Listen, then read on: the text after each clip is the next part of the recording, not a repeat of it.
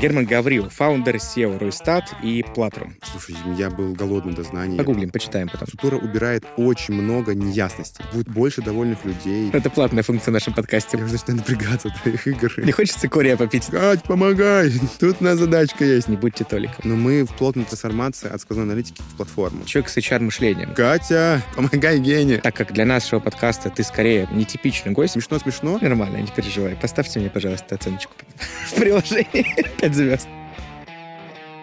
Привет! Вы слушаете подкаст «Не до разговоров». Это медийный проект, в котором мы общаемся с людьми, которым обычно не до разговоров, потому что у них слишком много дел, а на них слишком много ответственности. Тема второго сезона звучит ярко, коротко и броско. Трансформация. О какой трансформации идет речь? Изменения в компаниях, трансформация государства и общества, пересборка карьеры, обучения и себя самого. Обо всем этом мы будем говорить с людьми, которые совершали, сопровождали или наблюдали трансформации от первого лица. Меня зовут Александр Сычев, и мы начинаем новый выпуск подкаста «Недоразговор». Итак, друзья, у нас сегодня в гостях э, очень интересный гость, который довольно известен в российском интернете. Я думаю, что уже совсем скоро будет везде. Но мне кажется, это одна из таких глобалистских э, амбиций, которая, может быть, есть у нашего гостя. Герман Гаврил, фаундер SEO Ройстат и Платрум. Герман, привет. Да, привет-привет, Саш. Друзья, всем привет. Привет, спасибо большое, что пришел. Мы сегодня даже с тобой одеты в одном цветовом стиле. Мне кажется, это что-то договорит. Ну, наверное. Скажи, как тебе в жаре московской вообще поживается? Слушай, меня сейчас не было в Москве. А, Приехал, ты- а здесь уже прохладненько. Поэтому в целом было все нормально. Слушай, да, мы будем говорить, что ты всяким хакингом занимаешься. Мне кажется, здесь тоже хакнул систему и просто уехал из Москвы, да, когда было жарко. Уехал в Сочи, там было 24. В Сочи, ну, слушай, это поприятнее, там есть вода, это чуть-чуть легче. Герман, спасибо большое, что пришел. Я знаю, что у тебя довольно плотный график, и, в принципе, много различных там активностей, которые связаны с и интервью. Приятно, что ты сегодня с нами. Скажи, для наших слушателей, которые, возможно, не до конца близко знакомы с компаниями Рустат или с компанией Платрум, а, расскажи немножко про то, чем вы занимаетесь, что это за сервисы, платформы и что, может быть, полезного они дают своим пользователям. Да, с удовольствием. Значит, друзья, смотрите, есть компания Ройстат. Компания Ройстат уже больше 7 лет. Это твой первый бизнес, да? это, ну, не первый бизнес, но сейчас это основной Окей. и Мгм. по, самый большой по размеру. М, Рустат помогает маркетологам, предпринимателям понимать, какая реклама реально работает и, в принципе, больше зарабатывать на рекламе. За счет Мгм. чего? Один наш основной и стартовый продукт это была система сквозной аналитики. И пять лет, даже, возможно, шесть, мы называли себя системой сквозной аналитики. Мы соединяли данные по продажам с данными по рекламе и показывали, какая реклама реально приносит прибыль, а не просто за- заказы или там, заявки. Сейчас мы трансформируемся и строим платформу. Мы строим маркетинговую платформу, где не только сквозная аналитика, а есть онлайн-чат, когортный анализ, управление ставками, э, мониторинг соцсетей. В общем, там будут все тулзы, которые нужны маркетологу. И мы Мгм. строим платформу, в котором ты в одном окне в Ройстате будешь решать все свои задачи маркетинга. И мы это все в будущем трансформируем, естественно, со с всякими машинными обучениями, нейронными сетями, чтобы ты Вот этими заходишь... всеми кодовыми словами, да? Набор прям триггеров. Да, что ты заходишь, у тебя автоматически генерируется сайт, автоматически генерируется реклама, все это автоматически анализируется, распределяются автоматические бюджеты, и это довольно-таки понятными алгоритмами делается. Это Roistat. Это Roistat. А Platrum? Platrum — это продукт, который вырос из наших потребностей в управлении компаниями. То есть Platrum — это мини-ERP, это система, которая позволяет заниматься правильным менеджментом. Там есть управление задачами, управление базой знаний, тестирование сотрудников, управление показателями сотрудников, финансы, склад. Ну и будут в дальнейшем появляться больше, больше больше модулей. Например, сейчас пилятся бизнес-процессы, ну и там дальше бесконечно можно всего это делать. В общем, Платрум — система, которая помогает менеджерам, Мгм. то есть и владельцам, и предпринимателям, и просто там руководителям, и сотрудникам более активно работать в компаниях. Я за то, чтобы бардака в компаниях было меньше, и вот Мгм. Платрум помогает убирать бардак из бизнеса. Мы поговорим немножко сегодня еще о Платруме больше, чем о первом продукте, о Ройстат. Но для того, чтобы наши слушатели сформировалась полная картинка, э, давай еще такой вопрос. Скажи, э, правильно я понимаю, что в первую очередь э, ваш клиент — это предприниматели? В Ростате это предприниматели и маркетологи. И маркетологи, но все-таки из условно малого, там, может быть, среднего бизнеса, да? Ну, в общем, в Росстате клиент, кто занимается маркетингом, и кто хочет маркетинг быть эффективным. В малом бизнесе часто это основатель Ну, да, и, да, да. там, условно, ИП, Мгм, эм, как образ. М, В Платруме это тот, кто хочет, чтобы бизнес был системный. Это может быть SEO, это может быть какой-то руководитель м, с э, амбициями и с пониманием, что это нужно внедрять. Часто это бывает HR-директор, который внедряет Мгм. базу знаний Мгм. и просто там структуру организации начинает начинает вести. Но пока, да, пока больше всего у нас целевой аудитория — это предприниматели и владельцы бизнеса. Но это могут быть сотрудники прям корпораций крупных? Или у них обычно это решается другими продуктами? Типа там SAP, не знаю, или другие ERP-системы? У нас уже есть обращение от таких сотрудников. Уже вот, есть. Когда угу. проговорил про угу. HR-директоров, то есть в целом, да, на нас выходят HR-директора, окей, говорят, окей. нам нужна угу. внутренняя система для управления там сотрудниками показателей, давайте мы вас посмотрим. Вот ровно это и важно, потому что в первую очередь нас слушают люди, которые так или иначе связаны с корпорациями, для того, чтобы было понятно, что это в том числе подходит и им, и, возможно, там, они это смогут точно посмотреть. подходит Мгм. им, просто так как наш, там, мой нетворк и там наш маркетинг пока был заточен на предпринимателей, и пока этой Мгм. аудитории больше. Класс. Расскажи про свой путь. Э, Бизнес в России не самый очевидный и легкий выбор. Расскажи, как ты вообще к этому пришел, и интересно понять, почему. А так как для нашего подкаста ты скорее такой нетипичный гость, ввиду того, что у нас в первую очередь это там, топ-менеджеры компаний, именно там крупных компаний, а не фаундеры собственного бизнеса. Очень интересно, как вот э, ты размышляешь и почему ты выбрал именно такую дорогу для себя. Ты когда сказал про в России, это не там не типовой путь, я только подумал, в ро- международном рынке сложнее строить компанию. Конечно, сложнее, да, но мы же понимаем, Но что... потом я понял, да, Да, что мы понимаем, что скрывается за фразой «бизнес в России». Поэтому... Смотри, э, я был программистом. Мгм. Я кайфовал, любил эту работу, я по образованию программист. Но я знаю, что такой программист-экстраверт, который и вожатым был, и старостой, и в целом проявляет какую-то иногда активную позицию. То есть ли- ли- лишенный основного слабого места программиста, да? Слушай, это не слабое место. Просто есть у людей особенности. Мгм. Вот у меня такие особенности. да. Окей, окей. И как-то получилось так, что я стал вовлекаться в эту историю стартапов, там что-то Твиттер, там какие-то космические деньги стоят, ВКонтакте тут создался. И вот в этом ну, борще я находился, где обсуждали эти проекты, какие-то молодые ребята, которые запускают бизнесы и, и так далее. Мне было интересно. И как-то так меня это вовлекло в среду. Я стал читать больше статей на эту тему. Мгм. Потом стал слушать подкасты, и поэтому всегда, знаешь, как отдаю благодарность, в том числе участвую в подкастах, потому что я сам был на подкастах выращен. Тогда Тебе, был- тебе- ты давно, да, потребляешь такой контент, Да, аудио? слушай, с 2000, наверное, там 11, или- 11 или даже 10 года. По-моему, первый подкаст был Андрей Шарков про бизнес. Интересно, у нас очень многие гости на самом деле не слушают подкасты сами, вот э, и даже отказываются от походов под, там, условно, в подкаст-студии. Вот так было просто до этого. Интересно, что ты, наверное, такой один из первых апологетов прям этого формата. Слушай, я был голодный до знаний, я поэтому все Мгм. это впитывал. Мгм. И так получилось, что меня вовлекло в среду предпринимательства. Сначала это были какие-то проекты, которые даже не реализовывались, то есть не доходили до клиентов, они заканчивались на стадии идей или там, Мгм. прототипов. Потом, это, например, у нас был проект по поиску работы в Великом Новгороде. Что мы там кодили, кодили, полгода кодили, потом поняли, что там зарабатывать нереально. В общем, зак- закончили. Потом запускали какой-то магазин, знаешь, там пару продаж сделали, поняли, что точно не рентабельно. не- Мгм. нич- ну, мы не умели, мы не знали базу предпринимательскую. И поэтому было много-много бизнес-муток.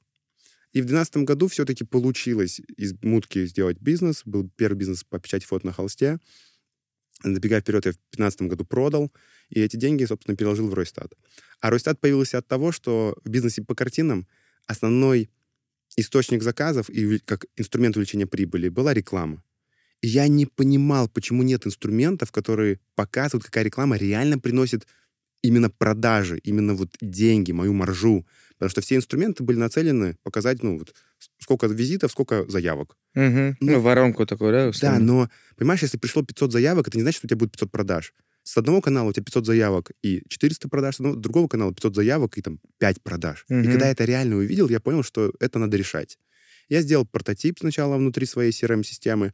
Он показал классные результаты. Мы за, три- за буквально пару месяцев с полутора миллионов рекламный бюджет уменьшили до, трех, до 300 тысяч. То есть в пять раз мы уменьшили бюджет, при этом не потеряли в прибыли. Это на картинах было. Это на картинах. Мгм. Потом я, знаешь, этот продукт показывал своим знакомым, и все знакомые говорили такие, да, хочу тоже, классно, сделай нам так же. И я полгода пока там изучал рынок, смотрел на это все, и в целом, ну, даже, ну, может быть, даже не думал, что буду этим бизнесом заниматься. Но Мгм. через полгода пришло событие, которое я понял, что, ну, все, надо этим, ну, надо этим заниматься, надо- ну, люди хотят. Что это за событие? Слушай, да, я вел молодых предпринимателей и рассказывал, ну, знаешь, как наставничество такое. То есть, Вел, в когда- смысле, группа какая-то да, была? была у меня Ага. группа, которая... это я делился своим опытом, они задавали вопросы. Там был такой парень, Анатолий, э, безумно ему благодарен. И знаешь, у него, он мне рассказал свою историю, и я говорю, Толик, ну тебя все просят сделать сайты, а ты занимаешься каким-то альпини, альпинизмом, каким-то клинингом, ну тебя все просят сделать сайты, так сделай ты сайты. Почему ты ну, думаешь, что это не стоит денег? Почему ты делаешь всем бесплатно? И пришел домой и понял, что я такой же Толик. Меня все просят сделать аналитику, меня все просят сделать какую-то автоматизацию, что-то такое интересное сделать, а я сижу и картины продаю. Понял, что надо что-то менять. Написал тут же партнеру будущему своему, с которым до сих пор вместе. И все так начался Росстат в 2014 году. Кажется, что мы вынесем это в анонс. Не будьте Толиком. Совет от Германа Гаврилова. Ну, слушай, Толик сейчас очень классно развивается. Он уехал в Америку, у него там YouTube-канал очень прокачанный. Э, «Столица мира» называется. Прекрасно. Не, Анатолий, наш только большой привет. Это единственное, да, что можно да. передать. Слушай, круто. Интересно такая предпринимательская дорога. И особенно мне понравился путь, который ты, путь, в котором ты говоришь, что ты пошел вот туда, куда по сути, ну, ведет тебя рынок. Тебе про это говорят, есть спрос некий, и ты его, по сути, пошел осваивать. В принципе, в Платруме такая же история. Угу. Расскажи мы сначала тоже. сделали также инструмент внутри себя, угу. потом я стал показывать инструмент своим знакомым. Они говорят, блин, прикольно. Просто мы вот вроде в типичных инструментах, типа база знаний, академия, мы придумали интересные механики, которые этот инструмент делали сильно автоматизированным и работающим. Например, ты не можешь сохранить изменения в документе, если ты не сделал проверочные вопросы на uh-huh. изменения. Uh-huh. А ты не можешь работать, если у тебя есть непройденные тесты. И получается такая универсальная механика. Документ изменился, добавили тесты, все люди, которым этот документ был, ну, были знакомлены, они проинформировали, что в нем есть изменения. Отвечая на тест, они подтвердили, что они с этими изменениями ознакомлены. Очень крутая механика. Она реально очень нужна для того, чтобы поддерживать актуальные знания в компании, чтобы документы не были просто просроченными. Угу. И получалось так, что люди говорили, Герман, сделай нам тоже, мы тоже такую штуку хотим. Ну и в целом так появился Платрум. Он, сначала мы сделали его полностью бесплатным, обкатывали, там он был сыроват немножко. Потом мы стали все больше исправить ну, проблем, стали uh-huh. фокусироваться уже на, на задачах и спросах клиентов, сделали uh-huh. платную версию. Все, сейчас развивается продукт. Платрум сегодня это часть Ройстат или это две отдельные команды? Это отдельные, отдельные команды, отдельные компании. Сколько всего у вас в двух компаниях людей? Ну, точно не могу сказать, ну, 350-400. Порядка так. 400 человек на обе компании, да? Да, да. Ну, Платрум, а... дело там человек 10, 15, 20. Ну, то есть я, честно говоря, точно не знаю, но там угу. небольшая команда. Все остальное Рустат? Да. Все остальное Рустат. Внутри команд это какие сотрудники? Кто, в, кто там больше? Разработчики или... Слушай, многие думают, что в IT-компаниях одни разработчики. У нас... Я так не думаю. Это не так.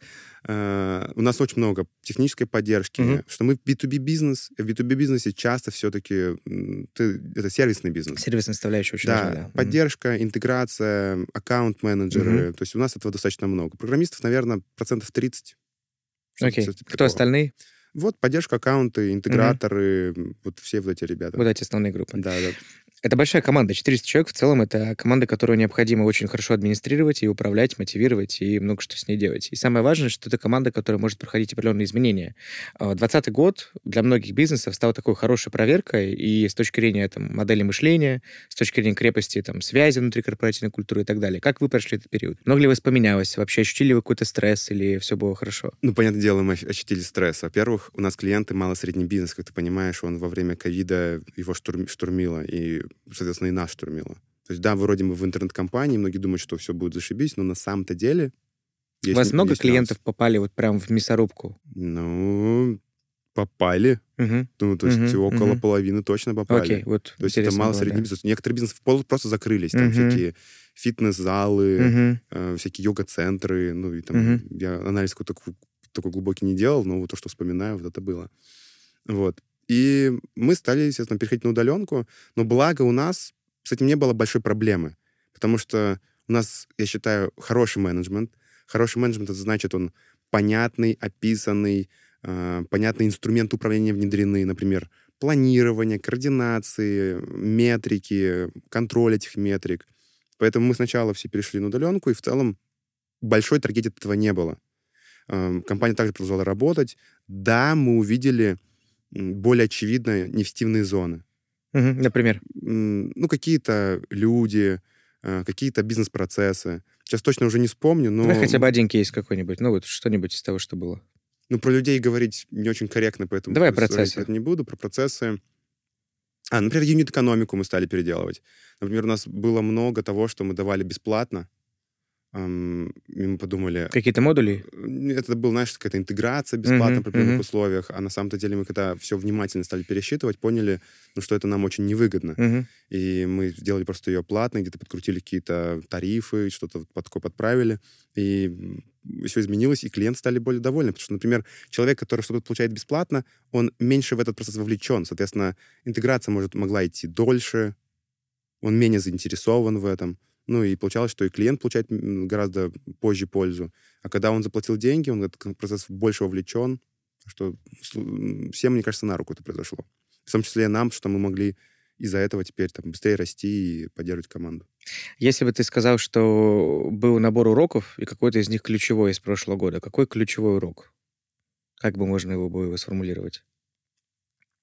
Надо заниматься системным менеджментом, регулярным системным менеджментом. И один из главных уроков, что то, что мы делали, мы делали правильно. Потому что мы внедряли процессы, описывали, вели базу знаний, тестирование, изучали... ну, У каждой функции были метрики, метрики постоянно трекались, и на удаленке это точно было супер правильно. Второй, наверное, какой-то урок, ну, подтверждение, опять же, моим предыдущим мыслям, что нужно понимать, кто у тебя работает, и чтобы там не было компромиссов.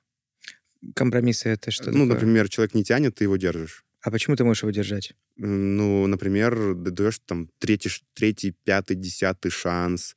У тебя есть такое, да? Ты так делаешь? Ну, это, знаешь, происходит само собой, когда там ты меньше погружен в Мгм. процессы, там, может быть, цифры не до конца те, те меряешь. И в конце концов, знаешь, есть такое правило, там, нулевая толерантность. Мгм. Вот, ну, какому-то... Ну, толерантность к, ну, говну, я не знаю, как это сказать по- по-другому. Можно, такое можно у нас говорить. Окей, да. В общем, ну, толерант- ну, когда есть нулевая толерантность к говну, ты начинаешь как бы давать понятную, очень четко обратную связь, что это так не пойдет. Мгм. Мы либо меняем результат, и должен быть там сахарок, условно, да, и тогда все окей. Либо мы меняем твою позицию, где там будут меньше задач, меньше функций и так далее. Мне кажется, какой-нибудь бизнес-тренер мог бы нарисовать личную модель, знаешь, где будет спектр, слева говно, справа сахарок. Вот так. И просто можно двигаться по этому спектру. Ну Уроки вот, уроки менеджмента. Один из, один из главных уроков, да, контролировать результат и не допускать, когда он не производится, этот Мгм. результат. Мгм. Поэтому мы поменяли часть команды, усилили ее э, и внешними людьми, и людей из команды, ну, добавили больше функций, там, поменяли позиции. Мгм. В общем, там была такая постановка, и она сейчас очень хорошо отражается. Можно ли назвать, что это была своеобразная трансформация? Конечно. Слушай, Да? компания на протяжении всего периода трансформируется, если она развивается. Давай об этом поговорим. Так как тема второго сезона — это именно трансформация, мы сегодня говорим про трансформацию именно организационную. Тема нашего сегодняшнего разговора — это организационная трансформация, и здесь есть игра слов. От оргструктуры к оргструктуре. Э, В эту фразу я закладывал, с одной стороны, переход от одного облика к другому облику, а с другой стороны, то, что, в принципе, ты можешь э, думать, что нет, сейчас, подождите, оргструктура не нужна, можно как-то по-другому, и приходишь все равно к оргструктуре, которую нужно создавать и держать внутри. Расскажи про то, как менялась ваша команда, можно на предмере там, одной из компаний, как хочешь, абсолютно. Думаю, что Росстат, наверное, более показательный здесь, Да, будет, конечно. потому что будет длиннее. А, какие трансформации вы проходили, ну и отдельно сделай акцент именно на организационной структуре, что там происходило внутри. Ну, слушай, когда я думаю про вот такой вопрос, я в первую очередь делю э, этапы компании по количеству людей. Потому что на разном, количе- на, на разном уровне количества люд- человек у тебя меняются модели управления, ну, в смысле менеджмента.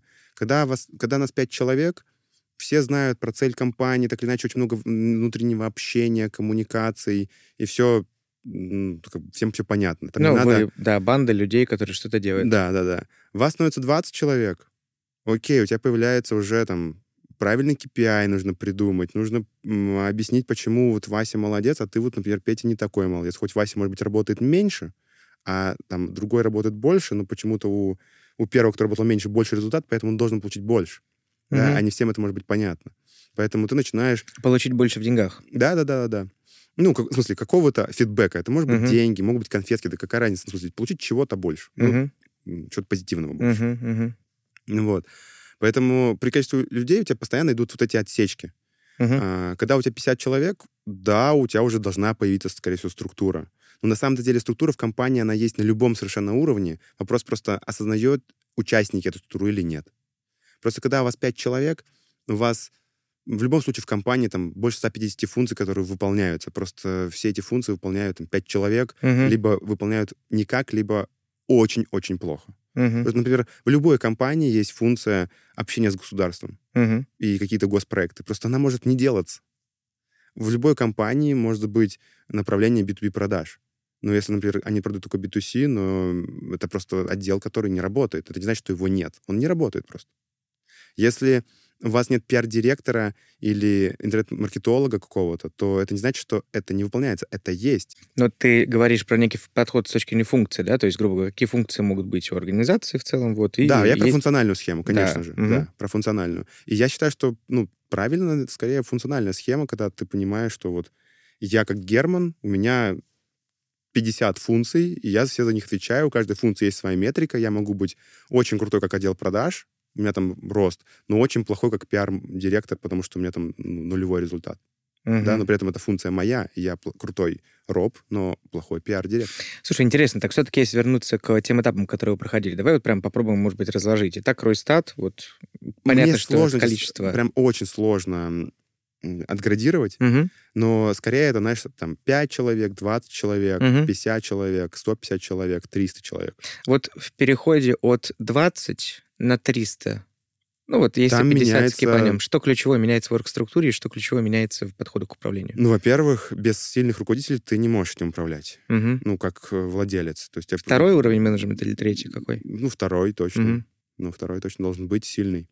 М, Дальше у тебя точно должны описаны быть э, основные бизнес-процессы. Если не, не могу сказать, что все, все, я думаю, нет смысла описывать, но основные, по которым идет э, бизнес, как мы нанимаем, какие ключевые вещи смотрим, чтобы не совершать ну, безумное количество ошибок, не, не, э, ориентируясь на эти документы. Мгм. Поэтому в целом появляется куча описательных инструкций, стандартов, которые нужно поддерживать.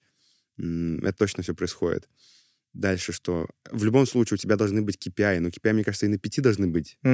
А, И, ну, просто на 300 ты без них не сможешь управлять, иначе это будет непонятная, неуправляемая модель, кто сколько получает, почему, иначе ты постоянно будешь, будешь разбирать скандалы, кто, кто чем-то недоволен. Ну, вот мы приходим к тому, что у нас есть система грейдов, они очень круто работают, почти, почти у всех функций, так или иначе, зарплата есть fix и flex в зависимости от позиции, там где-то fix больше, где-то fix меньше. Вы разрабатывали сами ее внутри? Да, конечно. Мгм. Да, да, да. Ам, Я думаю, при 20 людей должен быть точно уже HR очень сильный. Мгм. А, Базово, опять же, люди говорят, что HR нужен, когда ты начинаешь компанию, и второй человек, который должен брать, это HR. Я с этим полностью согласен. Мгм. Вот прям полностью согласен, потому что Второй по HR. факту Мгм. эм, HR определяет тот результат, который будет э, добиваться компании. Но это, знаешь, не HR, человек, который нанимает людей. Это HR, который эту функцию закрывает со всех сторон. Ну, это, скорее всего, даже такая есть позиция HR-BP, бизнес-партнер, который м, дби- отвечает за результат организации, но не через какой-то там регулярный менеджмент, а через работу с людьми. Интересно, а, если брать, допустим, аналогию с большой корпорацией, то HRBP большой корпорации всегда занимается связью между бизнесом и функцией HR. Ну вот он условно, это человек, который расквартирован, он обычно привязан к какому-то бизнес-юниту, то есть Мгм. он посажен все-таки на подразделение компании. При этом при всем работает вертикали HR. Прикольно, если ты берешь HR-бизнес-партнера, условно, человека с таким мышлением, и вторым человеком в компанию, когда у тебя еще нет бизнес-юнитов, получается, что как бы ты изначально, условно, с одной стороны, выстраиваешь правильную систему, с другой стороны, какое-то время, конечно, скажешь, что человек может быть Не, немножко ну он же и будет тоскливо. и нанимать, он же Ну- будет э, перф- ну, перформить этих людей, чтобы они работали Ну, лучше. это такое, короче, условно говоря, человек с HR-мышлением, который такой И поэтому душа, ком- душа команды. я и сказал, что с 20 человек, если его нет, то совсем будет тяжело. Мгм, потому что мгм. дальше вы соберете команду, она будет неуправляемая, Мгм. потом вы, когда будете расти, потеряете фокус на корп-культуре, Мгм. у вас начнутся склоки, какие-то корп-войны там внутренние. И, Да, это все HR должен вы- выявлять и убирать, и, Мгм. и создавать культуру, где этого нет. Интересно. А, окей, соответственно, HR понятно, понятная история с там, описанием бизнес-процессов. Может быть, что-то еще? Сама структура меняется, потому что, опять же, если посмотрим на корпорации, на, ну, там, на крупные компании, И вообще, в принципе, наверное, если бы я сейчас спросил бы людей с точки зрения оргструктуры, ты сказал про функциональную оргструктуру, да, там, если вспомнить классику менеджмента, линейная, функциональная или линейно-функциональная, это и матричная еще может быть. Угу. Вот мне кажется, сейчас популярная самая модель как раз матричная, потому что, грубо говоря, в ну, корпорациях... организациях, да, ну, мы ну, да, ровно по этой системе, потому что есть, с одной стороны, функциональная вертикаль, с другой стороны, линейная и, условно говоря, филиалы и так далее. Вот э, почему вы к ней приходите сейчас и как этот процесс происходит? Потому что, допустим, в Презиум, да, мы не очень часто говорю в этом подкасте про нас, но так или иначе, мы вот сейчас тоже кажется, что прям одной ногой уже очень уверенно заступили на именно э, поле такое изменения структуры в сторону матричной, просто потому что у нас выделились отдельные функции. Вот. А почему у вас так случается? Потому что разделяется функция регулярного операционного менеджмента и высокая экспертиза в области. То есть, условно, у тебя на горизонтали может, получается, на вертик на горизонтали должен быть стоять человек, который, ну, суперэксперт, угу. но он может не обладать навыками Управления, там, регулярного менеджмента. Угу. Регулярного менеджмента. Именно регулярного менеджмента. То есть, представляю, вот я говорю про тех людей, которые вот слева стоят по схеме. Угу. Я понял, да. А, угу. а а вот дальше... Наверху, наверху, вот вот ставцах, да. Здесь люди, они уже регулярным менеджментом занимаются. Угу. И поэтому человек, который занимается регулярным менеджментом, у него какие должны быть скиллы? Скиллы регулярного менеджмента и понимание угу. инструментов регулярного менеджмента. Это человек, который должен там делать ну, ежедневно определенную рутину, которая должна ему нравиться. Угу. Человек, который занимается, отвечает за всю эту область, он больше эксперт, но он может не быть вот этим экспертом в регулярном он может быть не экспертом в регулярном менеджменте, но экспертом в области. Угу. И получается, что ну, у нас появляется такая необходимость, что даже вот есть несколько компаний, угу. везде есть свой, условно, там, HR-директор, э, но есть человек, который отвечает за всех HR-директоров, условно, чтобы они были классные, крутые, с правильными ценностями транслировали. Угу. Окей, класс. Поэтому, спасибо. думаю, при вот, вот у нас вот от 300 эта штука, она просветилась, что нам нужно, да, добавлять вот эту матричности к нашей схеме.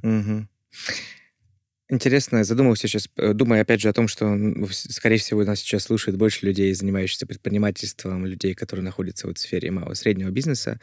Скажи, пожалуйста, как тебе кажется, где-то грань между, условно, там, компанией, вот там, мы компания явно, вы компания, и корпорацией? Есть ли какая-то черта вот когда компания, ну, взять там все вот эти взлетевшие компании, IT-гиганты типа Facebook, это же, ну, компании, начавшиеся в гараже, это все были маленькие сначала те самые команды, которые стали в итоге огромной корпорацией. Как бы ты определил ту границу, когда компания перерастает в корпорацию? Слушай, я честно говоря, не знаю термин корпорация, в смысле, я, я не знаю его определения. Тоже не знаю академического Если, трактовки, из мне мнение интересно. какого-то вот такого обывательского, ну, корпорация угу. это что-то большое, видимо, определяется количеством людей. Угу. То есть это когда там, наверное, уже там у тебя десятки тысяч людей, ну, наверное, это уже корпорация. Вторая, второй, наверное, критерий, то есть так по голове по, поварить, наверное, это разветвленность направлений. То есть, когда ты не занимаешься не каким-то монопродуктом, а когда, вот, например, как у Гугла, и машины, и поиск, и реклама, и что только нет, у них, у них там и физические гаджеты, и телефоны, блин, mm-hmm. у них куча всего. И, наверное, вот здесь это, наверное, один из признаков корпорации, то есть когда много направлений. Опять же, термина не знаю, но вот в голове у меня так и так отрисовывается. В общем, под, подучим отчасти, потому что Давай. я тоже начал гуглить. Э, собственно, первая ссылка в гугле говорит мне следующее. Корпорация отличается от других форм организации тем, что ее владельцы, их обычно называют акционерами, ха-ха, э, несут ограниченную ответственность по ее обязательствам. Собственно, вот так вот. Интересно. Интересно. Погуглим, почитаем потом. Ну да, да, да. Ну, бытовое, наверное, понимание, оно уж не юридическое, оно уж, наверное, как раз в этих вещах. Ты сам что думаешь? Слушай, я, мне кажется, морально, вот морально внутренне говорил бы, опять же, не опираясь на то, что я уже прочитал только что, чем оно отличается, я бы внутренне, никогда не думал об этом вопросе раньше, но я бы внутренне, наверное, сказал бы, что в компании ты еще понимаешь, кто за что отвечает, в корпорации уже нет. Вот я, бы, наверное, я думаю, за это отвечает структура компании. Если она есть, и описано. Перна у нас есть, и все понимают функции, кто за что отвечает. Угу. Но я точно знаю компании, где есть 50 человек, а там никто ничего не понимает. Да, конечно. Я и вряд ли это корпорация с 50 человек. Сто процентов, сто процентов нет. Но я бы, значит, я бы так сказал бы, что где понимают и не понимают не ввиду совершенства или несовершенства бизнес-процессов или реализации там функций менеджмента, а именно с точки зрения возможности понимать все, всю картинку, просто потому что, ну, объективно, в компании, где работает 4000 человек, как бы хорошо не была описана структура, угу.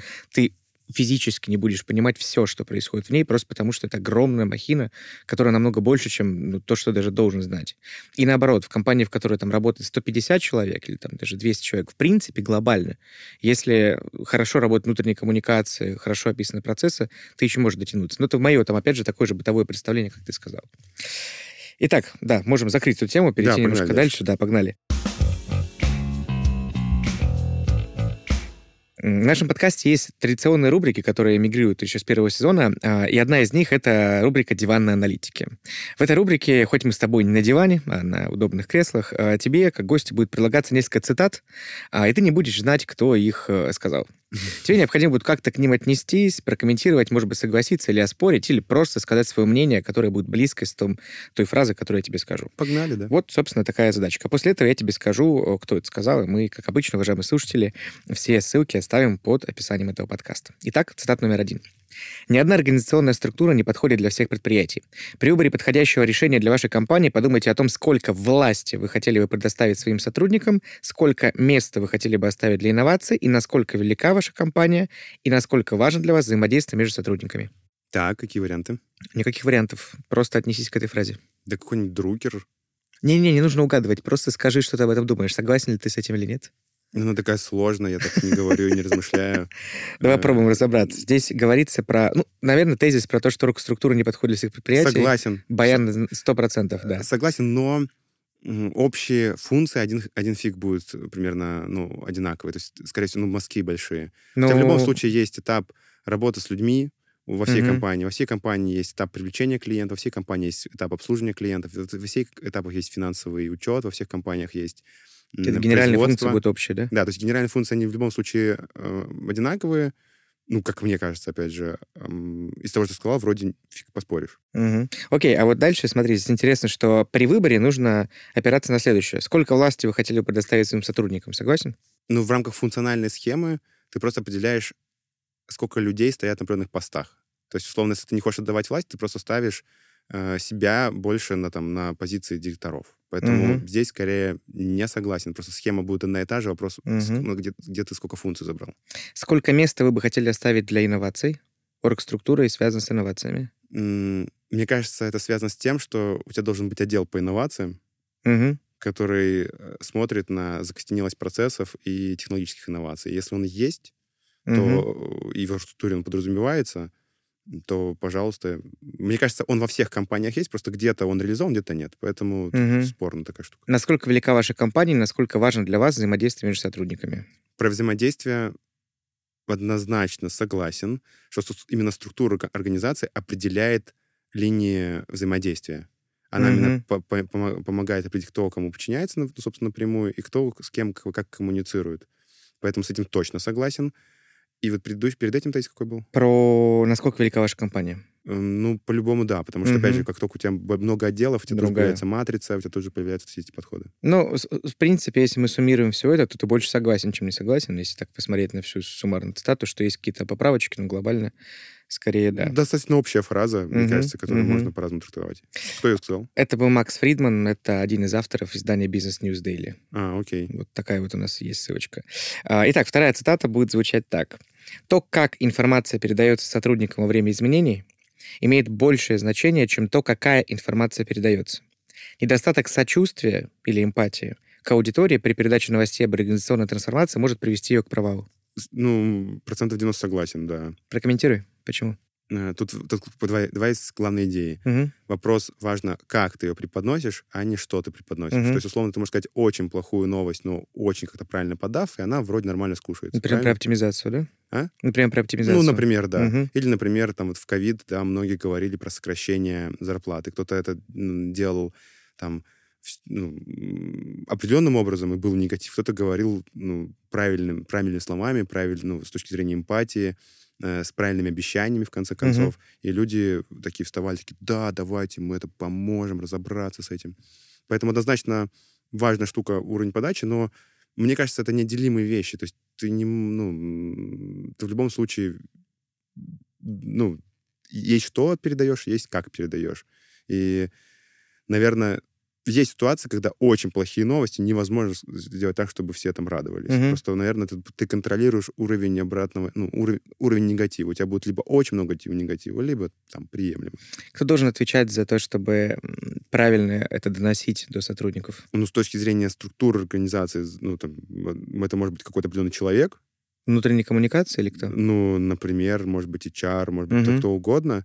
Понятное дело, что в любом случае за результат спича отвечает ну, либо генеральный, либо владелец, Мгм. в зависимости Мгм. от схемы, да.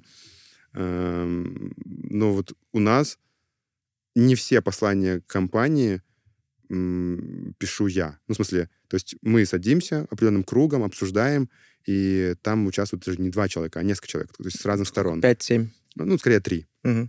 Это один смотрит со стороны, там, условно, там, законодательства, другой смотрит со стороны э, именно восприятия людьми, Мгм. то есть, э, и, а я там со стороны посыла, что надо сказать. Что последнее такое вы рассказывали людям, когда втроем сидели и обсуждали? Да, вот все вот эти изменения, то, что нас подкидывают государство, эти праздничные нерабочие дни, Не праздничные, не рабочие. нерабочие С дни. сохранением заработной платы. Да, да, вот вся эта движуха. Ну, Мгм. Вот эти вещи всегда обсуждаем.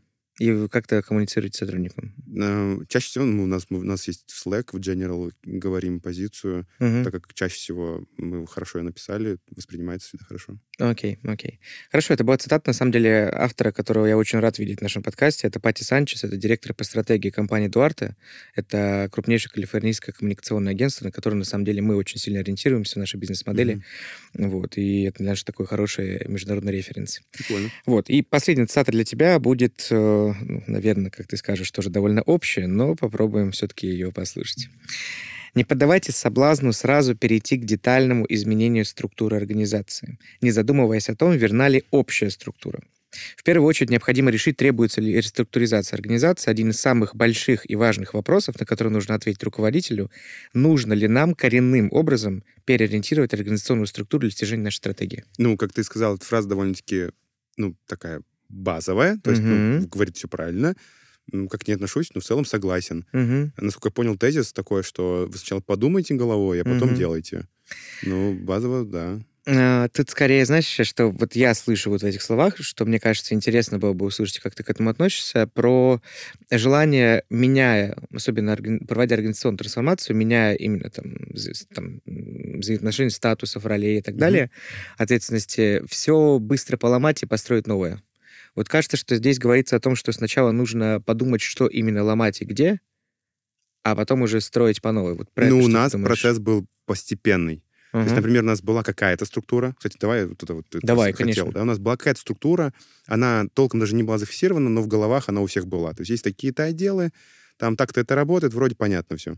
Мгм. Потом мы сидели и делали нашу вот идеальную функциональную схему с большими департаментами, там внутри департаментов там есть э, э, эти отделы или отделения. Понимаешь, так. что вам до нее еще далеко, правильно? А, понимаешь, что далеко. Мгм. И мы сначала, а, вот так она была функциональная, мы текущих людей в эту схему добавили.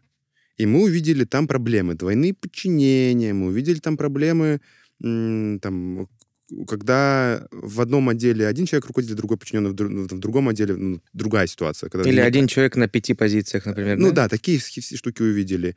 И сначала мы просто вот ее представили, что вот смотрите, а вот, вот другой взгляд на ту же структуру, что у нас была, вот Мгм. просто расширенная.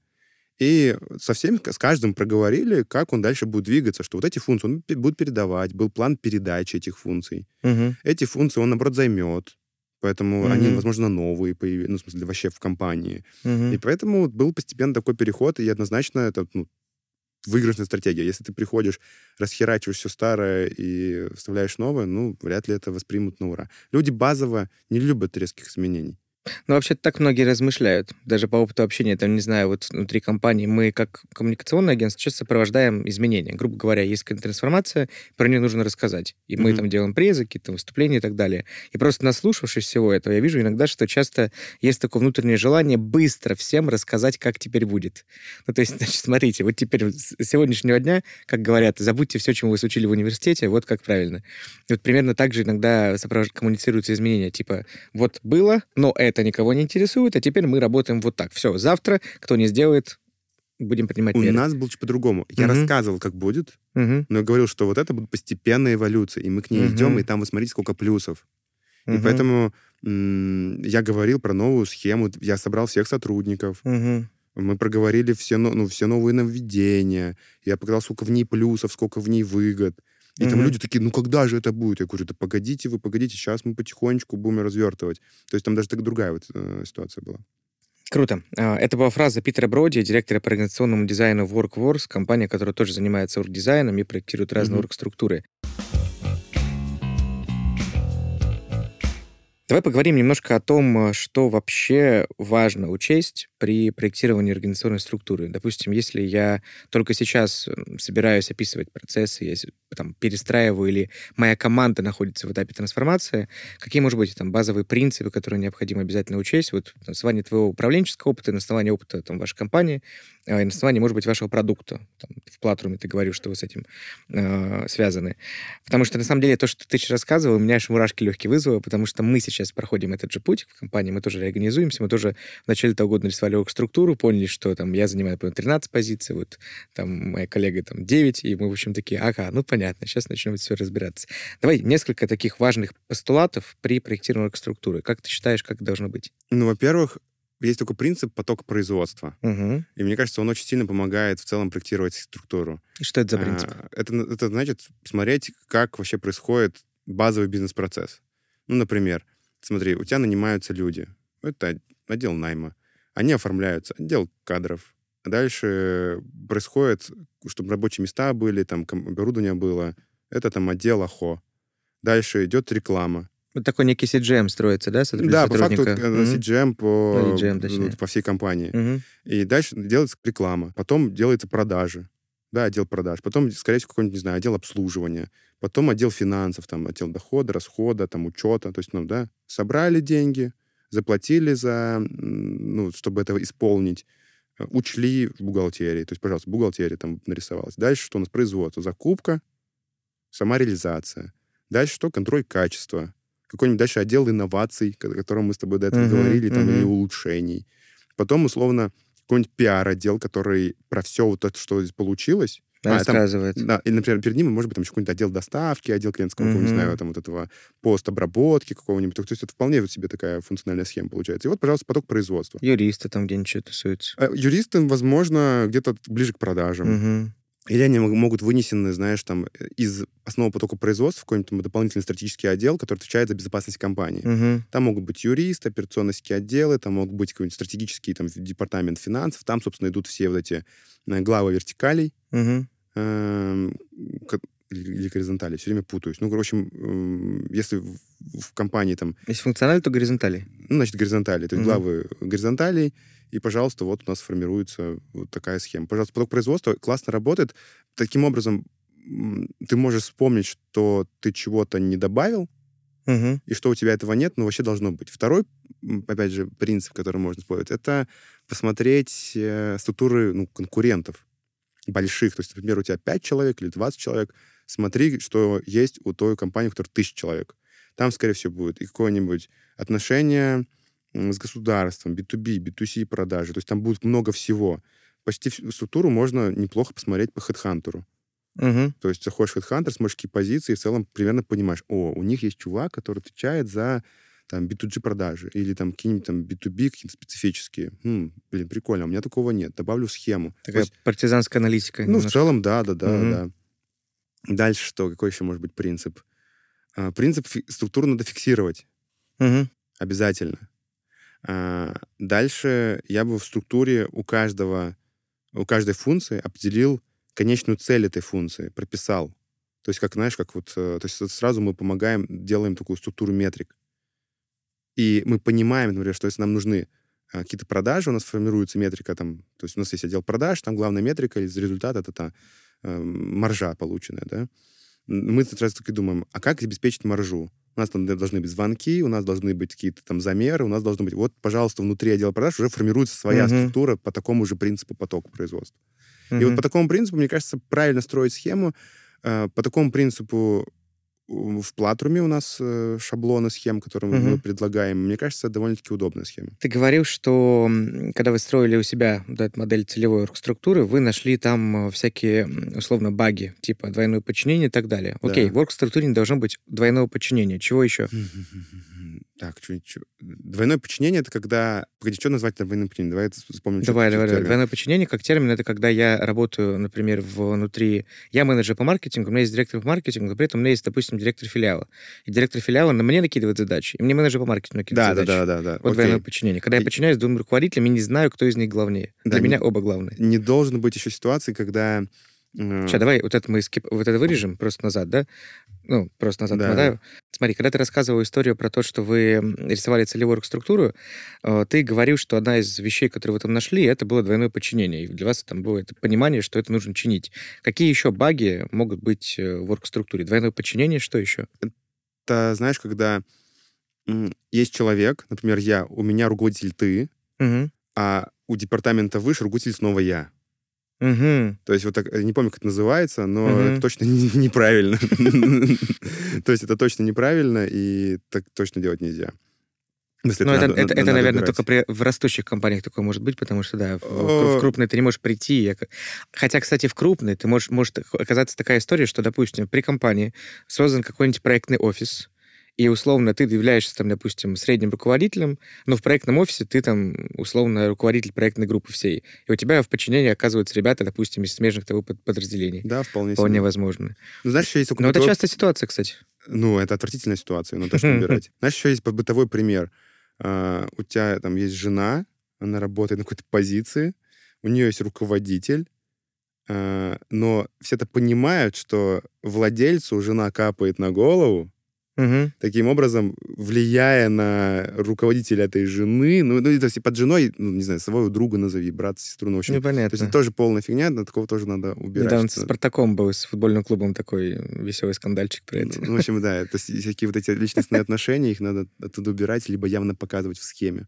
Ну, то есть в оргструктуре, в смысле, должна быть э, каким-то образом превентивно устранена история личных отношений. Да. Так что почти невозможно для крупной компании. Для какой? Ну, ну, в смысле, она ну, базово должна стараться, но Ага. даже стараясь, ты уже очень много чего уберешь, а дальше осознанность людей. Мгм. есть у нас есть люди, например, у меня работает, э, в Росстате работает мой друг, там, с детства.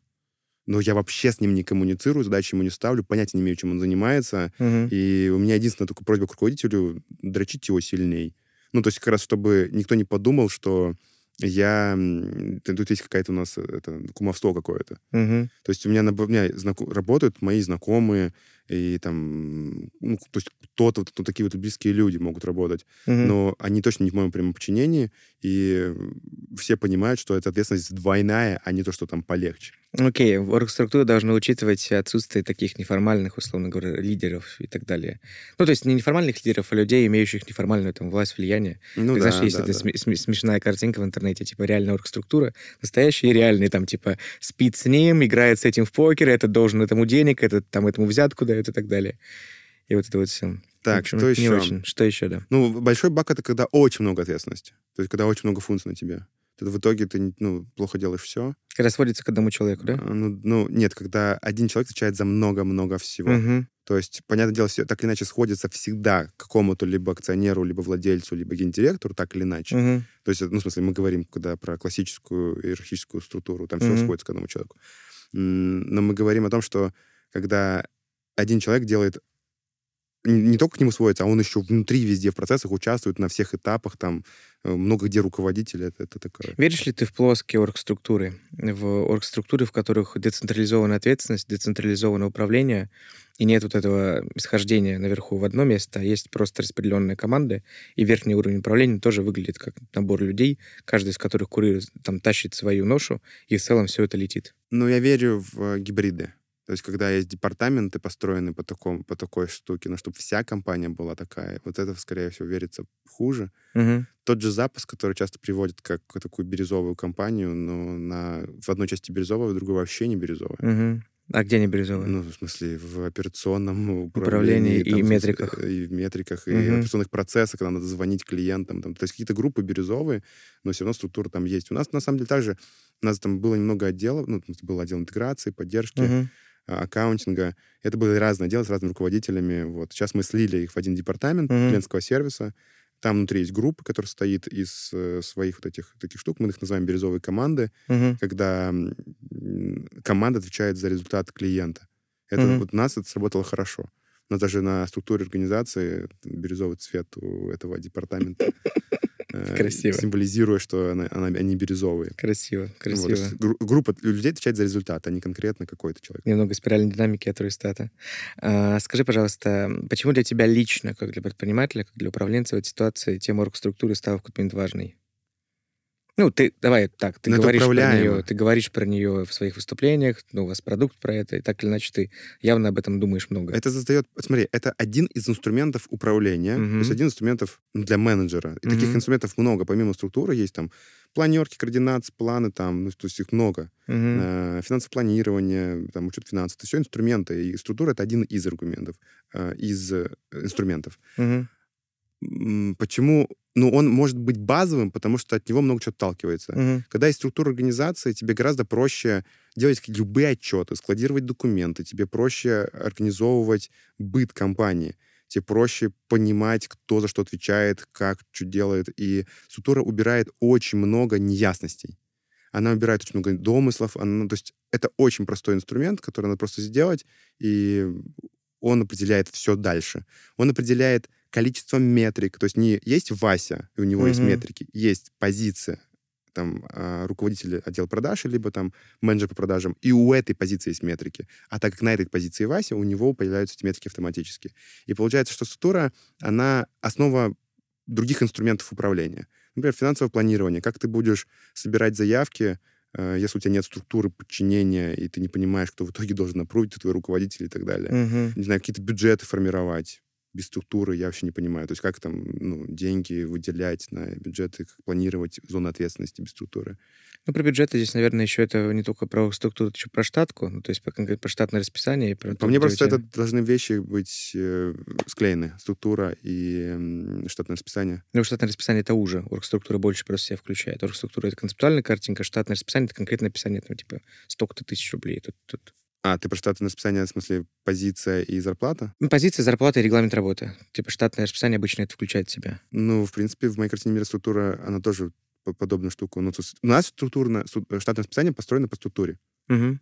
Ну, так, да, и везде. Просто оргструктура у тебя может включать еще, допустим, например, какие-то там доп. критерии, что-то еще, то, что в штатке не нужно. Просто штатка это Ну, согласен, да. это- чисто, да, HR-ная штука. И опять такая. же, как ты сделаешь штатку нормально? Без оргструктуры Без никак. структуры никак. Конечно, да. никак. Просто Ну, базово в компаниях кадровик у нас что-то там делает, Мгм. но он делает такую хрень, что, ну, ну, в смысле, ну, базово, когда структуры нет, в смысле, он же не знает, как, как надо назвать. Он называет, там, потом мы с этим огребаем. И Ну. структура... Ну, короче, структура — это база, на которой держатся другие инструменты управления, без них будет сложно.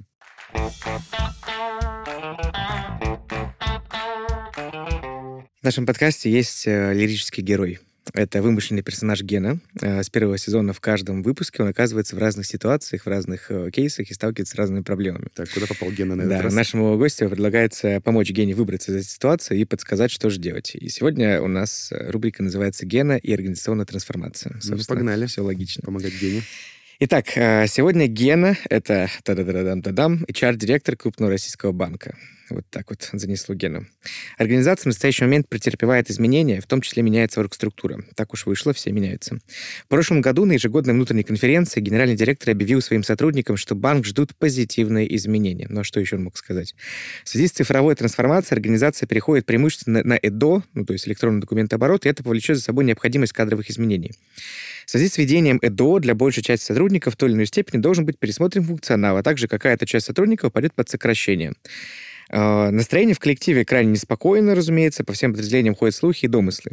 Показатели эффективности падают, ощущение, что никто не хочет работать. Какие ошибки уже допустили в компании, может быть, Гена или его руководство, и самое важное, что в этот момент можно или нужно сделать Геннадию как HR-директору. Ну, во-первых, не HR-директор, я бы пошел бы сейчас на совет с HR-директором. Кать, помогай! Тут у нас задачка есть, называется делегирование. Можно позвонить другу. У нас- Платная функция в нашем подкасте. Вот, вот где мы монетизируемся, наконец-то. Ну, Э. слушай, Так, давай поразмышляем. Давай поразмышляем. Мгм. Во-первых, я не, не понял такого факта, почему ЭДО влияет на количество людей, вообще на людей. То есть, что за странный процесс. То есть уволится куча операционистов, которые раньше делали что руками, на а, их, ну, Предполагается, да, скорее всего, что ЭДО м, предполагается внедрение там каких-то IT-систем не только для ЭДО, а еще там, допустим, для бизнес-процесса, там, для передачи документов, для коммуникации, и будет какое-то сокращение. Тут не так важно для кейса, какое сокращение. Какое это будет? Просто мне странно, знаешь, когда инструмент является первопричиной, то есть инструмент ради инструмента, а не ну, выгода. Так случается иногда. Ну, то есть вот, это, это- для меня это странно. То есть Это такой, первая ошибка, да? Ну, видимо, да. Мгм. Я просто, может быть, там данных не хватило. Мгм. Э, ну, странно. То есть, типа, ну, нам надо внедрить редо, пофигу, что всем будет неудобно, погнали Не, ну кому-то будет удобно. Людям не так прикольно с этим. Людям, люди боятся. Вот. А, Дальше, что бы точно на месте Гены, я бы точно проводил мероприятие, либо локальное, либо общее, где рассказывал вообще про выгоды до. То есть мне кажется, надо идею продавать. Причем снизу, да? Эм, да, ну, снизу. То есть, ну, точно, точно Мгм. для всех, то то- ну, точно ну, не только для топ-менеджмента. Потому что, понятно, мгм. там, как сказать слова, там, хрен его знает. Поэтому либо надо, гений будет участвовать со всеми ну, координациями, где руководители будут рассказывать своим подчиненным об этих изменениях. Ну, проще, мне кажется, какое-то общее сделать. И рассказать, как это круто. Что, ребята, это не то, что инновационно, технологично, нет, не про эту выгоду, а про выгоду на уровне. Смотрите, ты раньше ждал в очереди, там, чтобы получить выписку или что-то еще. Сейчас ты сможешь сделать это за пять минут. Там, ты раньше не мог понимать... Гена, пиши. Гена, э, там пиши. что-то, ну, каких-то, не знаю, зарплатных вещей, там, или, там, или раньше ты ждал три дня, когда кто-то подпишет документ, а сейчас это будет происходить за 10 минут, ты сможешь гораздо больше зарабатывать, потому что сможешь там быстрее закрывать клиентов, согласовывать какие-то правки и так далее. То есть я бы для каждой целевой аудитории- эм, рассказывал бы о, о их плюсах, которые они получат. Но это будет работать только на тех, кто не пойдет под сокращение. Что с ними делать? А, что с ними делать? Катя, помогай Гене. Что с ними делать? Эм, Ну, внутренний чар, то есть, наверное, предложить какие-то другие функции. У нас, например, э, были изменения, мы закрывали один офис, там пропадала часть функций, и у нас люди, люди, которые условно отвечали за то, что больше теперь не надо отвечать, мы говорили, блин, у нас еще есть позиции там поддержки, у нас есть поддержка там э, клиентского сервиса, там можно пойти на позицию джуниор, быстро выучиться и, и стать. И у нас люди реально переходили, поэтому я бы запустил бы этих людей во внутренний найм, а так как в любом случае потратили время на, на их найм, на адаптацию, на ввод Мгм. в должность, там, на кучу всяких таких там СБ и так далее, поэтому я бы поспрашивал, кому эти люди могут понадобиться. Мгм. Вот. Эм, И, скорее всего, и, кстати, это можно очень хорошо даже, наверное, преподнести. На уровне, ребята, смотрите, да, я понимаю, что, ну, как бы, да, мы вынуждены меняться, это совершенно нормально, но для тех, кто реально хочет быть в компании, для тех, кому важно, а не, кто- а не- а не для тех, кто хочет жаловаться, конечно, так нельзя говорить, но смысл такой, что есть возможности, и вот их вот столько, 5, 10, 12, э, что вот их куча, что можно там и пойти сюда операционистом, Мгм. и сюда, и, потому что, скорее всего, люди, которые исчезают, э, это, скорее всего, какие-то рутинные действия, которые там м, что-то там согласовывали, Да. ну, то есть Мгм. что-то такое, скорее всего. Поэтому этим людям на какую-то другую позицию, там, в колл-центр или куда-то еще, скорее всего, будет нормально вполне перейти. Ох, Гена, нелегко тебе придется, так что... Ну, нелегко, но просто смотри, одно дело, когда ты даешь альтернативу, другое Мгм. дело, когда ты вообще не даешь альтернативу, говоришь, вы уволены. Поэтому ты... А здесь очень выгодная позиция, может быть, у Гена, что смотри, а, да, это сокращается, но у нас есть куча других возможностей. И дальше ты уже определяешь, Мгм. как бы ты отвечаешь за себя или не отвечаешь, ты возьмешь Ну, эти ответственность. за Что-то из продаж, мне кажется. Ну, здесь, скорее всего, такая модель. Но, Чисто опять же, я для- бы пошел Мгм. тупо к Кате, Мгм. потому что Катя реально в этих вещах рубит. А я... Хотя это ваша часть директора. Да, а В я... общем, дай Гене потом ее телефон. А я могу еще затупить, знаешь, то есть такие вещи я бы согласовывал. Класс. И, и такие вещи точно бы вот мы троем бы обсуждали минимум. Круто, Вот, Ген. Там надо что-то еще подумать. Это просто у меня даже визуально нет этого. Все нормально. Ген, теперь немножко тебе будет понятнее, что делать. Ну, и А ты, ты, ты что понял. добавишь? Я ничего, я не гость в своем подкасте. Гена, бери телефон Кати, в общем, это ключевое. Кстати, Герман, да, кстати, погоди, слушай, смешно, Ну-ка. смешно, но если Гена реально не шарит, что делать, Спросите. спроси у других HR-директоров. То есть, на самом-то деле, всем этим людям можно написать в Facebook, заплатить 5000 рублей, там, условно, за часовую консультацию, потому что часто, ну, когда ты просишь профессионалов общаться, у них нет привычки выкатывать денег 50 тысяч в час. Поэтому эти люди готовы встречаться за 5, за 10, Но они, за 3. Они, они и, и деньги часто не возьмут. И, и могут вообще не брать деньги. Потому что это смешно. Ну, типа... Ну, это в зависимости от человека. Как бы я не считаю, что это плохо заплатить человеку и взять Совсем деньги. неплохо, совсем неплохо. Я также считаю, но вот по опыту это моего, допустим, из последнего, мы тоже сейчас недавно общались там с одним из э, топовых руководителей крупной компании, очень прям крупный лидер там рынка в России. Это не там не, не малое количество сотрудников. И когда я сказал там, типа, на каких условиях можем встретиться, мне сказали, слушай, ну, я не привык брать денег за дружескую беседу, и Мгм. такой совет. Ну, там, если что, пара бутылок красненького, Мгм. э, и все. Леша, привет тебе большой. Вот, так что мне кажется, что иногда можно решить и Поэтому это очень Да. хорошая, на самом деле, история. То есть найти экспертов, э, 3-5 встреч, и, скорее всего, будет достаточного инвентаря, чтобы Мгм. его внедрить и понять, что здесь Ну, понятно. делать. Я, в Ну что ж. про делегирование. Ген, иди общайся. Спасибо.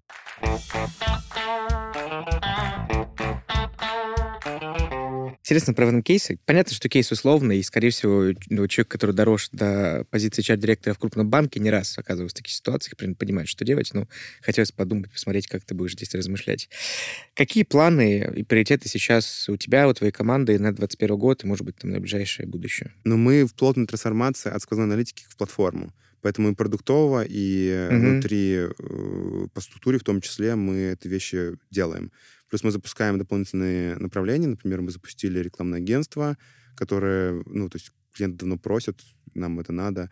Мы выделили отдельно вот как раз в платформу отдельную организацию, поэтому, ну, платформа здесь меньше к этому относится. Ну, в общем, трансформация в платформу. Угу. То есть, чтобы мы перестали ассоциироваться только с аналитикой, что у нас есть куча других инструментов, нам нужно на- научиться это продавать как отдельные Мгм. инструменты, нам нужно научиться там, сделать классную экономику по каждому направлению. Э, Поэтому это очень интересная задача, и очень мне она нравится. А у тебя лично? Это компания, а ты? Ну, у меня есть список задач, то, что я хочу сделать. Это, знаешь, какие-то там обучения пройти, пилотные Мгм. права и мотоправа, и побывать в каких-то странах. То есть, ну, Пилотные права? ну самолет... в Пилот эти- частной авиации. Да-да-да. Мы за да. кадром поговорим про это. Вот, ну, в общем, то есть есть набор целей, я довольно-таки плотно работаю с целями, поэтому тут перечислять, мне кажется, все бессмысленно. Глобально моя миссия — это избавить бизнес от бардака. Вот мне как-то очень нравится эта идея, мне нравится, и это подтверждается всеми моими действиями, даже когда я это не сознавал. То есть я всегда прихожу в какую-то организацию, в какую-то область, и я стараюсь ну, как-то облегчить людям жизнь, чтобы, вот, знаешь, как-то за счет какой-то автоматизации, уб- убирать лишнее, убирать ненужное, а, добавить правильные э, штуки, которые системно работают. И вот моя миссия внутренняя, с которой я живу и делаю продукты, это чтобы продукты, то, что я делал, помогало людям масштабировать эффективность. Поэтому YouTube, да? Поэтому в том числе YouTube. И в целом поэтому мои выступления, поэтому в том числе в подкасты. Для меня это... То есть, надеюсь, наши слушатели, которые послушают нас, они какие-то инструменты возьмут, внедрят, и в каких-то компаниях будет меньше бардака. А, будет меньше стресса, больше довольных людей. Потому что я уверен, что мы получаем эффективную организацию, когда люди понимают, что делать, как делать, и они на нужной позиции. То есть им это нравится. Часто у нас люди недовольны собой, а вы недовольны ими, потому что вы просто не сказали, что делать, как делать, не сказали критерии качества, не сделали систему координат какую-то. Это классические проблемы вот отстой менеджмента. Очень Мгм. нравится книжка «Как наказывать подчиненных» Александра Фридмана. Мгм. Он очень круто про это рассказывает, именно по систему координат. И вся книжка о том, как что делать так, чтобы не наказывать. Потому что наказывать — это совершенно тупейший инструмент менеджмента. То есть это, ну, что может быть хуже? Э, Потому что ты как руководитель отвечаешь за результат своих людей, и если кого-то надо наказывать, значит, ты как руководитель, в принципе, не справился. А наказание — это как самый простой и глупый инструмент управления. Ты должен был сделать систему координат, описать, это, как делать, что, сделать рэперные точки, чтобы не надо было наказывать, чтобы вовремя скорректировать. В конце концов, кто-то, на, видимо, на этапе найма ошибся, что под- выбрали человека, которого ну, не на этой позиции до- должен находиться. Мгм. Поэтому моя глобальная миссия, чтобы люди были счастливее, реализовывая свой внутренний потенциал, и эм, тогда все будет гораздо лучше. Ты же, ты же сам видел, когда есть кассиры, которые светятся, им нравится, и не кайфуют. Есть кассиры, которые грубые. Есть Конечно. таксисты, которые...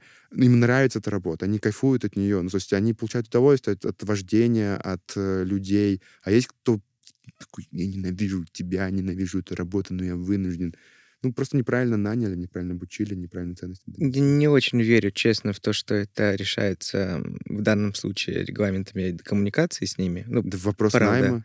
И, честно говоря, про найм не до конца верю, потому что кажется, что многие команды и компании сейчас находятся в ситуации безумного кадрового дефицита, и ты нанимаешь, что нанимается и кто Ну, нанимается. мне кажется, это проблема управления, как, например, ценности компании. Или проблема это- рынка еще, Герман, возможно. Проблема рынка и Не- трудового. Смотри, и- я противник того, чтобы искать какие-то проблемы где-то в других местах, кроме как себя. Прекрасно. То есть, нафига ты выбрал эту нишу, где проблема рынка? Иди в другую да, нишу. абсолютно согласен, абсолютно согласен. Но это чуть-чуть, как мне кажется, сложнее, когда ты, ну, типа, структурно смотришь. Я сейчас смотрю не с точки зрения, я э, собственник этой компании, да, а я смотрю, типа, в целом, есть ли такая история, что у меня нет возможности нанять там сейчас, допустим, не знаю, грузчиков. Так. И я нанимаю тех, кто нанимается. Ну, да, есть. Что мне делать? Закрывать грузовую компанию, там, не знаю, идти другим? Окей, возможно. Но вот в данной ситуации, конкретно кейс с грузчиками, ну, непонятно, могу ли я решить иначе. Вот я скорее про это. Ну, я не верю в нерешаемые проблемы и задачи. Вот скорее то, так, Мгм. потому что с грузчиками, come on, ну, то есть ты можешь их собрать, какие-то затимбилдить, набухать их, там, сказать свои ценности. Ну, у, тимбил- у тимбилдинга у каждой компании будет свой. Где-то набухать, где-то там Согласен. по веревкам лазить. Эм, Да. Поэтому ты можешь много чего сделать, чтобы в разы повысить их вовлеченность в работу. И это зависит в том, ну, от HR, от собственника, от владельца, от посыла, корп-культуры, от много чего зависит. Ну, это как корп-культура, в принципе. Согласен абсолютно с этим. Наверное, здесь, мне кажется, мы чуть о разом говорим, но плюс-минус в одну сторону. А, Чему сегодня нужно учиться, чтобы быть на коне, как говорит в рекламе Spice? Ну, я думаю, актер. надо точно научиться учиться. Мгм. То есть в целом выработать себе навык, получать новые знания. Я думаю, что бессмысленно сейчас отвечать, чему именно сейчас надо научиться, потому что через пять лет это будут, будут другие Мгм. навыки.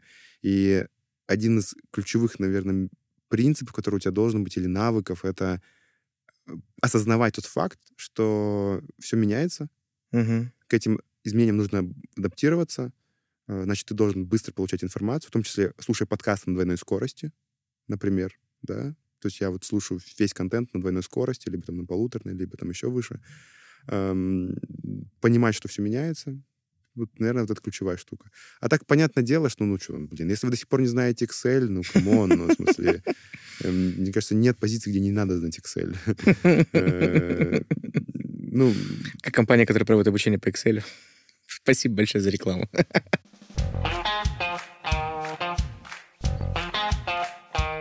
В конце каждого выпуска с нашим гостем мы играем в игру, которая мне безумно нравится. Я играю в нее давно. Это игра ассоциации. я уже начинаю напрягаться от твоих Да. игр.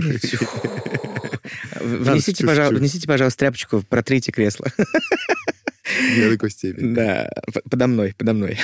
Итак, я буду говорить тебе слово или фразу, а попрошу от тебя просто ассоциацию, и если вдруг будет слишком интересно, попрошу ее как-то прокомментировать. Первое, что приходит тебе в голову, когда я тебе говорю то, что скажу. Но вообще тебе респект за игры. Честно, очень интересно. Есть участвовать в таком интерактиве. э, Немножко, немножко кажется, страшно ну, ударить грязь лицом, но погнали. Нормально, не переживай. Поставьте мне, пожалуйста, оценочку потом в приложении. Пять и Пять звезд, чаевые, пять чаевые, звезд да. и чаевые, да. 10% поиски. Итак, а, маркетинг. Э, Да. Напомню, что надо говорить. Нужен. э, Не хочется корея попить? Еще там нужно А. ассоциацию, да, называть? или Давай, да, смотри. Ассоциацию. Первое, что приходит в голову просто тебе. Ну, типа, не знаю, там, я говорю Ну, компания. Ройстат у меня пришло в голову сразу. Так и говори, Ройстат, значит, хорошо. Давай, еще раз. Маркетинг. Ройстат. Так, немножко продукт плейсмента, хорошо.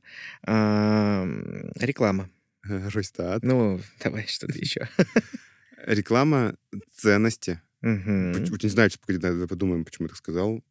Или не надо думать. Давай подумаем вместе. Э, ценности. Мне кажется, что реклама должна доносить ценности компании продукта и и, компании, цен- да. ценности пр- пр- продукта через... Ценности компании через ценности продукта, да. Ну, Ценность для, собственно, Да, потому что я не люблю, когда вот Мгм. Я по- вспом- понял, почему. У меня что первая пошла э, логическая связь, что точно реклама не должно быть впаривания. Мгм. Она должна быть вот про ценности и выгоды для человека. Окей.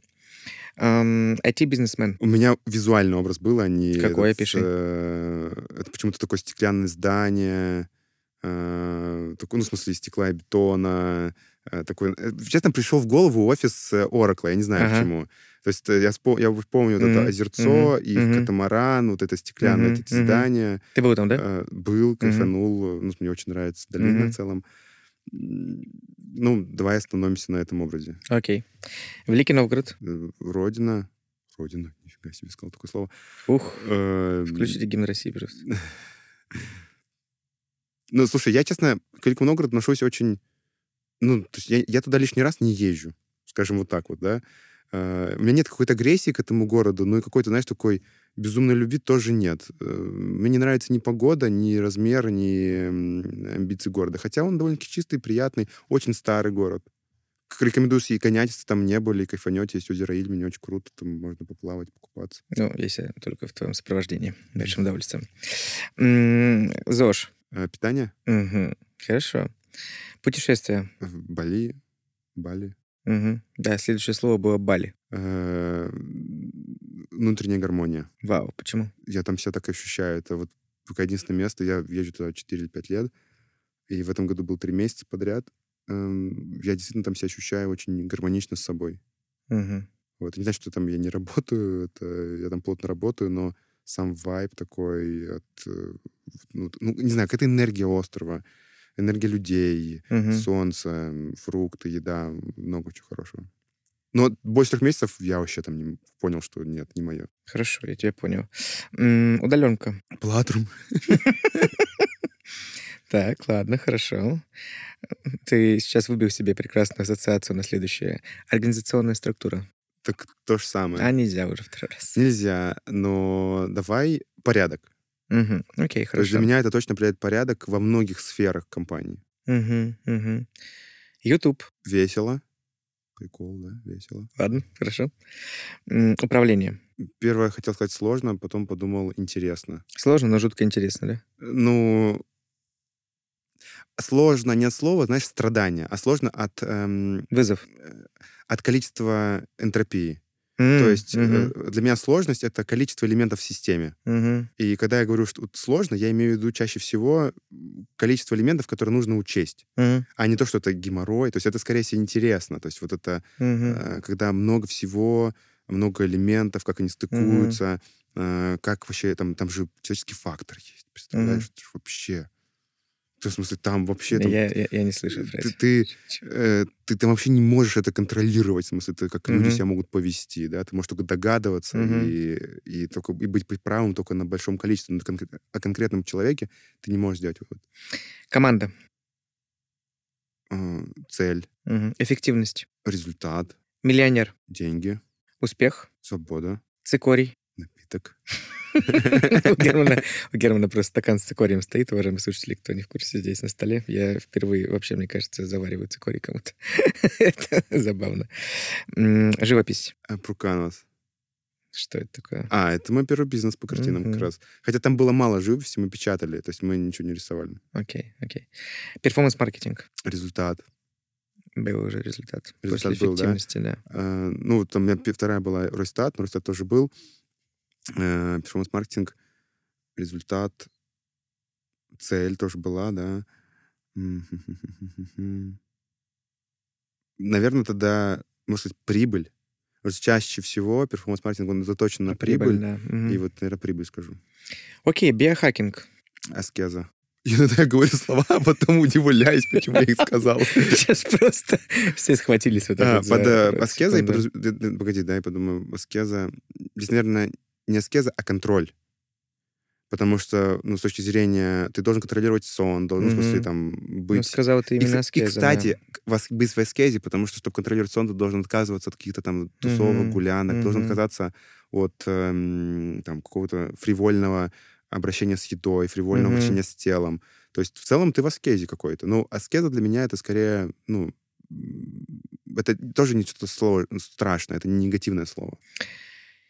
Счастье. Гармония, свобода, я, по-моему, эти слова говорил. 2021 год. Рост. Платрум. Будущее. Ройстат. А, Ройстат. Фундаментальность или платформа? Мгм. Вот, Ге- ну, Да, платформа. хорошо. Герман Гаврилов Человек. и гражданин. Спасибо большое. Это был Герман Гаврилов. Герман, спасибо, что пришел. Спасибо тебе. Спасибо за такие очень необычные вопросы. Очень интересно. И за игры спасибо. Класс. Спасибо. За игры и за заигрывание еще, можно сказать. Спасибо, друзья. Все, мы закончили. Супер. Спасибо тебе. Дорогие друзья, как обычно, пару слов после беседы с гостем. Это была наша первая встреча с Германом сегодня, и за что, конечно, хочется ему сказать огромное спасибо, потому что получилась классная беседа, на мой взгляд, довольно энергичная и даже местами э, смешная, потому что лично мы смеялись очень искренне и порой до упада. Она получилась про бизнес, про бизнес, причем как конкретно Германа, так и в целом про бизнес, и кажется, что сегодняшний выпуск очень особенно будет интересен предпринимателям. Я бы хотел, чтобы сегодня в нашей беседе полезное увидели для себя как и наша традиционная аудитория, слушатели из корпорации. Несомненно, многие инструменты, которые говорил Герман, применимы и там, и можно меняться, трансформироваться и совершать организационные изменения прямо внутри компании. Ну и, конечно, уверен, что сегодня нас слушает много новых людей, которые знакомятся с нами только впервые. Ну и, конечно, мы всем неимоверно рады в числе наших слушателей. Наш подкаст расширяется, и мы рады всем новым участникам нашего сообщества. Искать нас можно на всех площадках, поэтому до скорой встречи. Это был подкаст «Не до разговоров». Подкаст подготовлен и записан компанией Presium Education.